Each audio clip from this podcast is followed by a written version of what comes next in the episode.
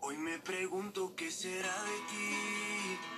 Te tuve cerca y ahora estás Manai with Amit Morat, a music band to come for Colombia. My mother had given me the ticket to go see them. How were you with? I was with my mom. When was it? It was November 17, 2018.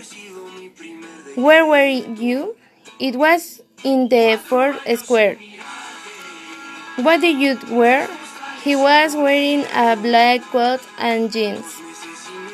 What was the weather like? It was hot.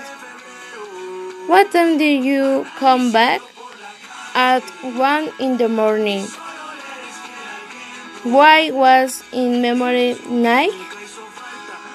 Because I saw my favorite band. What did you do? I sang all his song and dancing.